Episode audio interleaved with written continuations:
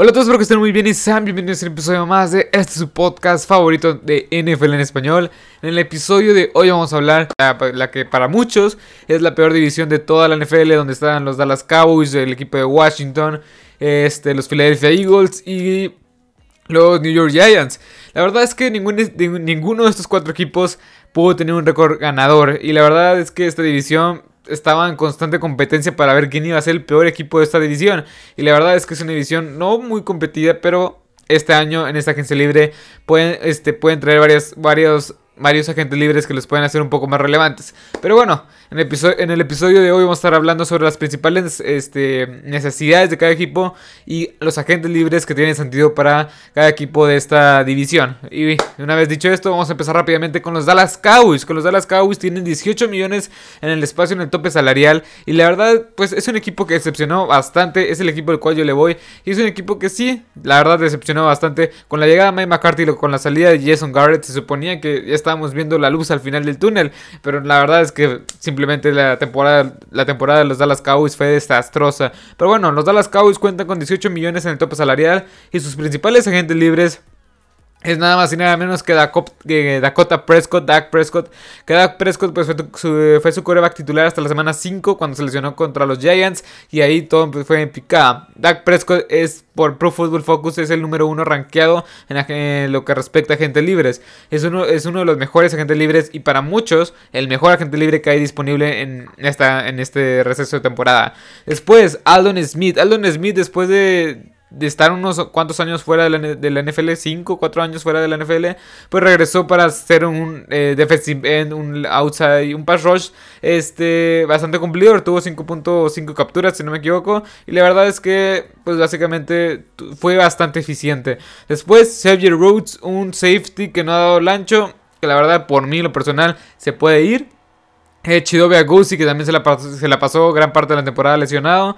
Jordan Lewis, otro corner. Sean Lee, un gran veterano. Joe Looney, que estuvo reemplazando al muy confiable Travis Frederick, ya que Travis Frederick a principios de esta temporada, pues decidió retirarse. Pero bueno, la verdad es que estos agentes libres, la mayoría son importantes, como Dak Prescott, yo veo este, y Jordan Lewis. La verdad, estos dos para mí son los importantes, los más importantes que hay que retener. Nada más tienen 18 millones en el tope salarial, y la verdad es que eso es una pega, porque Dak Prescott quiere un contrato a largo plazo, pero mucho, o sea, se está rumoreando bastante que le van a, eh, lo van a etiquetar como jugador de franquicia por segundo año consecutivo, cosa que sin llegado caso se termine quedando con esa etiqueta de jugador franquicia, no es para nada conveniente a largo plazo para los Dallas Cowboys, financieramente hablando. Pero bueno, este, principales necesidades de sus Cowboys. Pues cornerback, ya, vimos que se les va eh, Jordan Lewis y Chidobe Agusi, dos titulares de este, de este equipo. Chidobe Agusi que fue el segundo cornerback, o bueno, primer cornerback, segundo cornerback, no sé diferenciar entre Travon Dix o él. Y tercer cornerback era Jordan Lewis. La verdad es que los dos se van, no sabemos a quién van a poder retener. Creo que Chidobe Guzzi va a probar un poco el mercado, pero Jordan Lewis, la verdad, en lo personal, se me hace un mini Mike Hilton, un mini.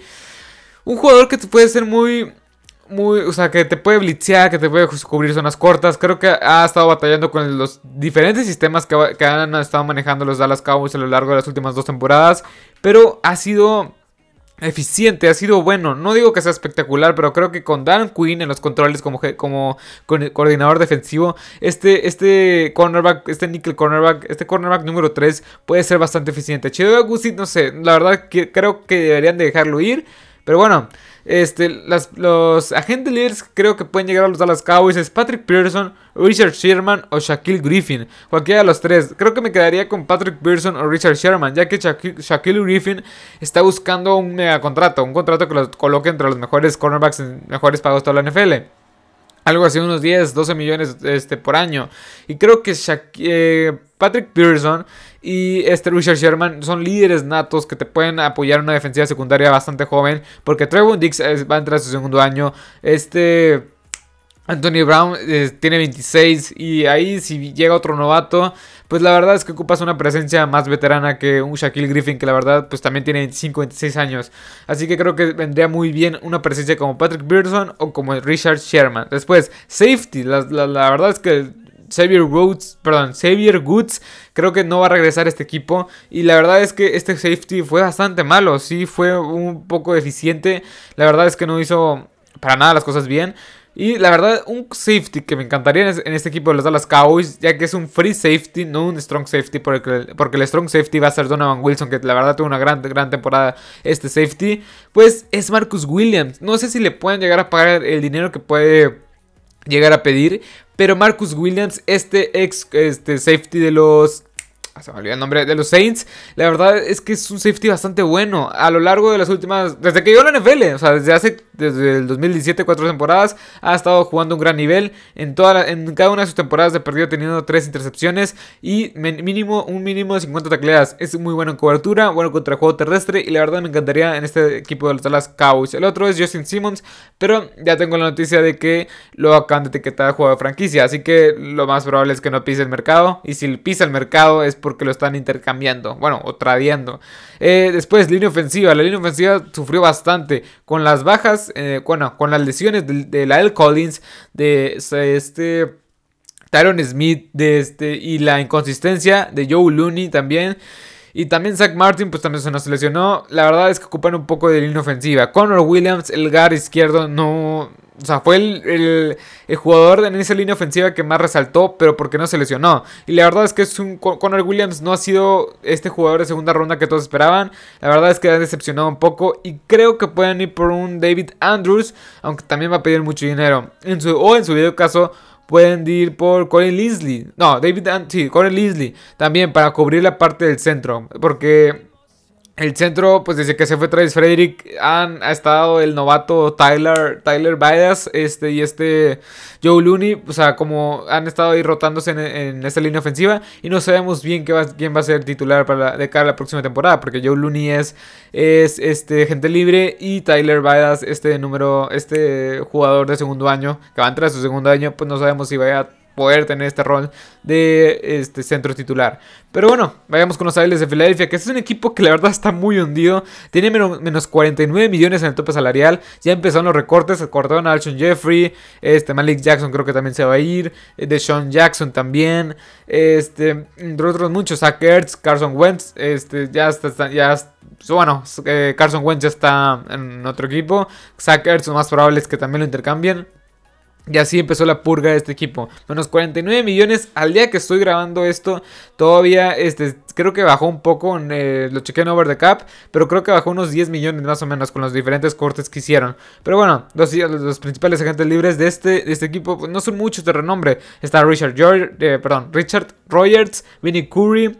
Jason Peters, el gran veterano left tackle, Nickel, Nickel Robbie Coleman y Jalen, Mills. La, verdad, Jalen Mills. Eh, la verdad es que ninguno de estos creo, o sea, puede prescindir bastante bien de ellos. O sea, Ninguno de estos fue de impacto inmediato. Quizá Vinny Curry porque es muy buen pass rush. Richard Rogers como tercer, este, como tercera la cerrada viene bastante bien.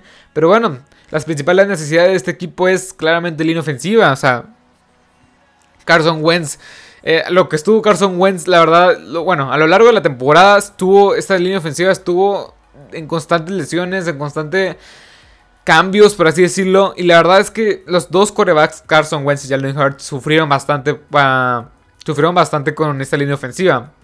La verdad es que les hace falta guards. O sea, creo que lo único que no, les hace, que no les hace falta en esta línea ofensiva es un centro. Jason, Kills, Jason Kelsey es bastante bueno como centro. Pero con la salida de Jason Peters, y la verdad es que los otros movimientos, pues. No sabemos qué vaya a pasar. O sea, los otros movimientos me refiero a los otros. Este. A los otros cuatro. Ah, no, a, los, a tanto Gar como a los dos Garres y como tackle derecho no sabemos qué vaya a pasar. La verdad es que les hace falta un buen este, Gar izquierdo, un buen Gar derecho quizá. Bueno, sí, es que se les. Que, es que la verdad, las lesiones han atacado duramente a este equipo de los, de los Philadelphia Eagles a lo largo de los últimos 2 3 años, desde que ganó el Super Bowl. Pero bueno, Joe Tooney llegaría bastante bien a ese guard izquierdo que les falta, porque creo que la línea ofensiva en sí, del lado derecho, está bastante bien, pero el lado izquierdo es lo que más este, estoy como pensando, porque la verdad, el lado izquierdo sí lo veo muy débil. Jason Pierce, yo creo que ya no va a volver a este equipo, y, este, y el lado izquierdo es bastante deficiente. Ahí a partir del lado derecho es bastante bueno. Pero bueno, Joe Tony o Taylor Moton, que la verdad Taylor Moton me gusta bastante, o sea, es un jugador que pasa bastante debajo del radar, pero es muy bueno contra, contra el ataque terrestre, bueno, es muy bueno bloqueando eh, hacia el ataque terrestre, muy bueno guardia este, con el bloqueó por pase. Este, y la verdad, Joe pues es, de los mejores guardias que hay en toda la NFL. Después, wide receiver. También, pues hicieron una gran purga estos, eh, estos este, Philadelphia Eagles. Ya se fue Sean Jackson, ya se fue Sean Jeffrey. No sabemos quién vaya a estar como principal arma a la ofensiva, según Jalen Rigor. Pero casi no jugó este ex primera ronda del 2020. Así que, como por el término eh, por el término del tope salarial, yo puse a Rashard Higgins, que pueden ir por el, que pueden ir por él en, el, en la agencia libre, o a Marvin Jones en su debido caso. Creo que estos dos o sea, harían buena pareja. O, o, sea, obviamente no es el caso ir por los dos, sino uno por uno, uno de estos dos. también puedes ir por los dos.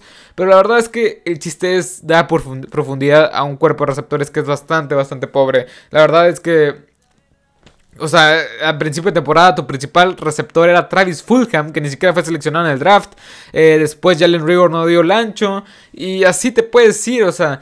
Lo único rescatable que yo puedo ver es que Jalen Rigor va a entrar a su segundo año y a lo mejor puede dar esta sorpresa, esta, esta gran remontada después de su primer año, pero ya veremos. Después lanebacker también, no tienen lanebackers buenos, David Singleton, este, la verdad es que no se me hace un gran lanebacker, pero pues bueno, este es titular en este equipo de los Philadelphia Eagles. Y a partir de ahí, la verdad, no, no vea ni quién. O sea, ocupan una presencia defensiva. Y la verdad me encanta Jayon Brown para que llegue aquí a este equipo de los Philadelphia Eagles. Jayon Brown o Matt Milano. Creo que Matt Milano llegaría mejor porque es un sistema más acoplado a él. Este, el sistema que usan los Philadelphia Eagles, si no me equivoco, es el 4-3. Este, y la verdad es que cualquiera de estos dos, cualquier talento posible y por haber que hay, que hay en la agencia libre es perfecto para este equipo de los Philadelphia Eagles. La verdad es que ocupan bastantes piezas, pero esas son las tres, las tres posiciones que este, ocupan, las tres principales posiciones que ocupan este equipo de los Philadelphia Eagles. Bueno, vayamos con los Giants. Los Giants que también, pues en algún punto de la temporada todos creíamos que este equipo de los Giants iba, a ser el que se iba a llevar la división. Al final se la llevó Washington. Pero el equipo de los Giants tiene buenas piezas. Buenas piezas que se le están yendo ya que son agentes libres. Y bueno, el equipo de los Giants tiene un millón en el tope salarial. Este, sus principales agentes libres. Y este equipo la verdad tiene muchos agentes libres bastante, bastante importantes. Como es Dalvin Tomlinson, Leonard Williams, eh, Wayne Gallman que lo hizo bastante bien en la, en la, ausencia de este Saquon Barkley. Cameron Fleming y Kyler Fackrell. La verdad es que todos cumplen una buena función. Unos son más prescindibles que otros, pero los principales que hay que retener es Dalvin Tomlinson y Leonard Williams. Los dos hicieron una gran pareja en ese centro de esa defensiva y la verdad me encantan los dos. Después, Kyler Fackrell, pues la verdad es un buen linebacker, creo que puedes prescindir un poco de él. Cameron Fleming, Cameron Fleming, la verdad es que es bastante bueno. Creo que, o sea, no es es muy bueno, muy buen eh, segundo, este, segundo tackle ofensivo. Bueno, segundo eh, línea ofensivo. Este, pero la verdad es que, pues, no sé si lo van a querer retener. Wayne Gallman se me hizo un gran segundo corredor, un, que respondió bastante bien cuando se le ocupaba, bueno, cuando se le necesitaba. Y la verdad, las, las principales necesidades es la eterna línea ofensiva. La línea ofensiva, la verdad es que no, Will Hernández no, no, se ha, no se ha desenvuelto, o sea, no, no ha podido dar el ancho. Este, este Nate Solder ni siquiera jugó por, por optó por no jugar. La verdad es que esta línea ofensiva tiene varias piezas, o sea, varias piezas que me intrigan, o sea, que pienso que pueden llegar a ser buenas, como es el caso de William Randes. Kevin Sidler sigue ahí, pero ya dijeron que se puede ir, o sea, vía trade. Así que veremos lo que pueden llegar a hacer para reforzar esta línea ofensiva que tiene un coreback de, como es Daniel Jones, que apenas va a entrar a su tercera, a su tercera temporada. Pero bueno, Brandon Scherf y este Germani Fady se me hacen buenos jugadores que pueden llegar a suplir ahí a Kevin Sittler o a llegar a, este, a ser titulares o, o simplemente reforzar esta línea ofensiva porque ya no, o sea, ocupas a, una línea ofensiva buena para, para eh, ¿cómo se dice? O sea, ocupas una buena línea ofensiva para proteger a tu futuro coreback. O sea, bueno, sí, para tu coreback del presente y del futuro. Daniel Jones le llegaron bastantes veces y por eso es que se lesionó varios partidos. Después, wide receiver. ¿Quién tienes de wide receivers? O sea, Golden Tate ya lo cortaron. Te queda este, ¿cómo se llamaba? el 87, que se me fue el nombre. O sea, no tienes, en fin, no tienes buenas armas a la ofensiva todavía. No tienes buena profundidad. Me encantaría que llegara AJ Green o Corey Davis. Ambos son buenos jugadores, buenos receptores. No les daría un contrato de más de 4 años, unos 3 años, 30 millones quizá a cada uno de los, dos, de los dos. Porque AJ Green se vio una baja considerable este, esta temporada 2020. Corey Davis, pues después de 4 años bastante malos. El, no, después de 3 años bastante malos. Después de ser la quinta selección global de 2016. Y después llegar, 2016-2017, 2017 creo. Este, después llegar a tu cuarto año y hicieron unas ese receptor número uno que te, eh, ese gran receptor número uno que se te pedía. Pues la verdad es que ese, ese tipo de, de, de casos es, en los cuales yo desconfiaría un poco. Pero bueno el chiste es apostarlo y a ver qué te sale. Después línea defensiva. O sea la línea defensiva y pass rush. Todo lo que todo lo que tenga que ver con la línea defensiva este equipo va a perder a dos piezas muy importantes, como es Leonard Williams y Dalvin Tomlinson. La verdad es que estos dos no creo que los van a retener, más que nada por el dinero. Leonard Williams ya demostró lo que tenía que demostrar y va a ir a un equipo el cual le vaya a pagar mucho. Dalvin Tomlinson se me hace un gran jugador, este, teniendo el juego oh, por tierra y buen cazamariscales. Bueno, buen pass rush cuando se le, cuando, cuando es la, cuando, o sea, sí, cuando se ocupa. Este, pero la verdad es que estos dos linieros defensivos no creo que los van a retener. Y yo creo, bueno, a lo mejor si retienen nada más es a uno. Y el otro lo más probable es que pruebe la agencia libre. Después, eh, bueno, la, yo creo que Sheldon Rankins, este ex de los Saints, creo que puede llegar bastante bien a cumplir la función de Dalvin Tomlinson o Leonard Williams. Es que Leonard Williams se me hace más completo. ¿Por qué? Porque te puede tener un buen juego terrestre y te puede presionar muy, muy bien al coreback. Pero bueno, y también Pass Rush, que puede llegar Trey Hendrickson, que también se me hace bastante bueno. Trey Hendrickson que tuvo 13.5 sacks, que estuvo, fue uno de los mejores pass rush en toda la temporada. Y Tyus Bowser, que Tyus Bowser no es un gran cazamariscales, pero puede aportarte unas 5 o 6 capturas bastante sólidas. Y es un jugador que no va a cobrar mucho. O sea, eso es lo importante, ya que nada más tienen un millón de tope salarial. Pero bueno, veamos con el equipo más completo de esta división, creo el equipo que más futuro tiene, que es el equipo de Washington, el equipo del Washington Football Team.